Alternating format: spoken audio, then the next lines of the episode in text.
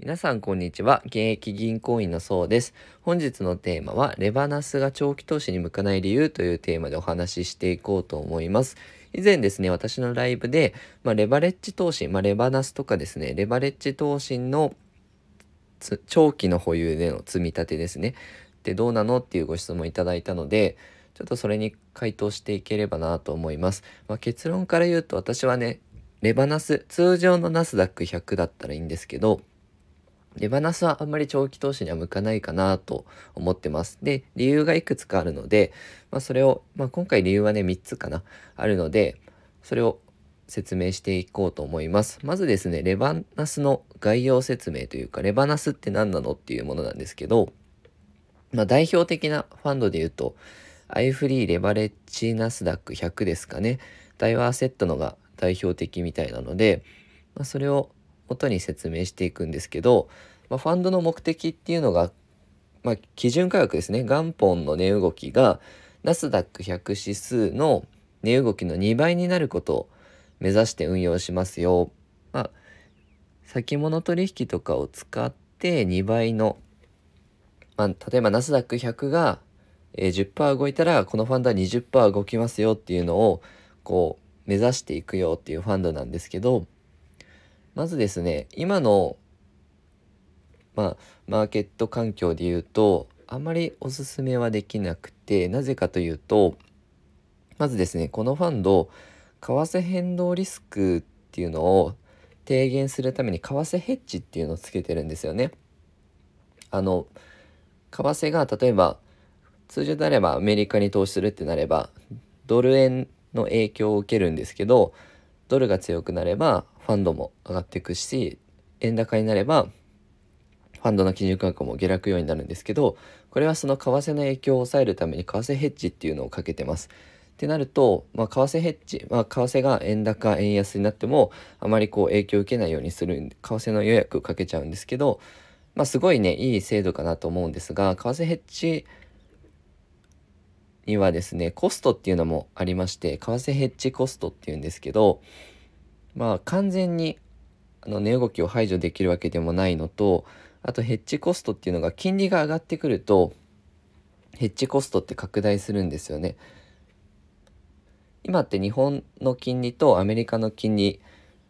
ここの差が広がってくるとあの金利の低い国日本は金利の低い国は高いアメリカとかにその分コストを払わなきゃいけなくなるんですけど今どうかっていうとアメリカはどんどん利上げっていって金利を引き上げている段階で日本は指値オペといって0.25より長期金利もこう上がらないように押さえつけちゃってるんですね。でその関係でどんどん金利差が開いていくので為替ヘッジコストっていうのもどんどん上がっていくではないかなという見通しなんですよね。で運用ではやっぱりコスト低い方がまあ、成果パフォーマンス良くなってくるのでなるべくねでできれば今だったらヘッジなしの方が、まあ、あのドルが強くなってくることも予想できるのでそっちの方が恩恵を受けるのかなと思います。あともう一つこの目論見書っていうのをぜひね投資信託見ていただきたいんですけど私たち、まあ、銀行とか証券会社の人たちが、まあ、投資信託を販売する時ってこの交付目論見書説明しないといけない義務になってるんですけどネット証券とかだと説明する義務はないので簡単に例えばネットで表示すればいいだけになってしまうのでまあその点ではねそのこれを買う時に細かく読んでる人はいないのかなとそんなに数は少ないのかなと思うんですけどこの目論見書のところリスク投資リスクのところのその他の留意点っていうところにしっかりね長期で保有する場合のリスクっていうのも書いてあるんですよね。まず読み上げると当ファンドはレバレッジ運用を行うにあたり先物取引を利用するため借入金利に相当する負担がありますよ。まあ、借り入れを起こしてあの先物取引をするので、まあ、借金してくるってことですよねこのファンドが。なので金利上昇するともちろん支払うコストも増えてくる支払う利息も増えてくるので、まあ、そのため長期に保有する場合金利負担が累積されますよ、まあ、長期投資する場合は、まあ、金利の方も負担が増えていきますよっていうふうにこのファンド自体も言ってるんですよね。で今金利上昇局面なのでさらにこう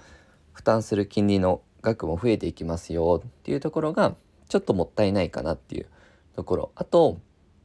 このファンドですね上昇2倍動くのいいじゃんと思うんですけど上昇下落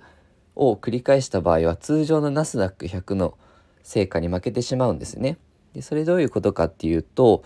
例えば具体的な例で言うと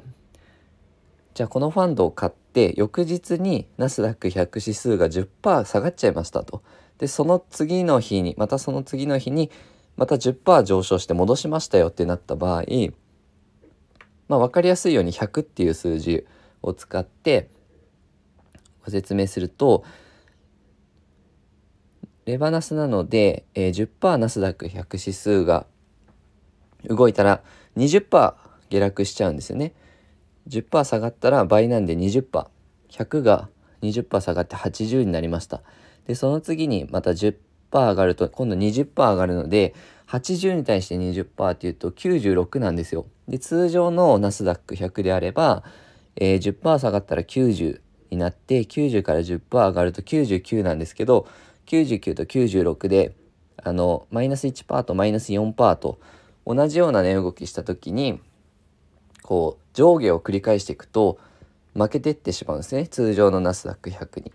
でも一方でいいところっていうと右肩上がりで上がっていく局面だったらあの 10%10% で増えていくよりも当然やっぱり 20%20% 20でどんどん増えていった方があの福利効果というかね。まあ上昇強いんですけどこう上昇下落上昇下落みたいなのを繰り返してくるとだんだんと目減りしていってしまうよっていうところが注意点なのであまりこう長期投資まあずっと株式投資って右肩上がりではないのでなんとかショック今回のウクライナショックもそうですけどバーンって下落してしまってなかなかこうこう揉み合いどっちに行くか分かんないっていう状態が続くとだんだんと目減りしていってしまうっていうあのデメリットはあるのでしっかりねこういう目論見書っていうのを読んでから投資判断ね是非していただきたいと思います。まあ、これからは今金利上昇局面なのでヘッジコストもあと信用取引をするためにも、まあ、金利の負担もね増えていくっていうところで今どちらかというとマーケットもねどっちに行くかっていうのを見極めたいっていうのもあるのでずっと右肩上がりって難しいと思うのでこの上げ下げ繰り返すと目減りしてしまうよっていうところが、まあ、長期投資には向かない理由として私だったら通常のナスダック100を買うかなと思いましたので参考にしていただければと思います。このように資産運用に役立つ情報を定期的に配信してますのでよかったらチャンネルの方フォローよろしくお願いいたします。本日は以上です。ご視聴いただきありがとうございました。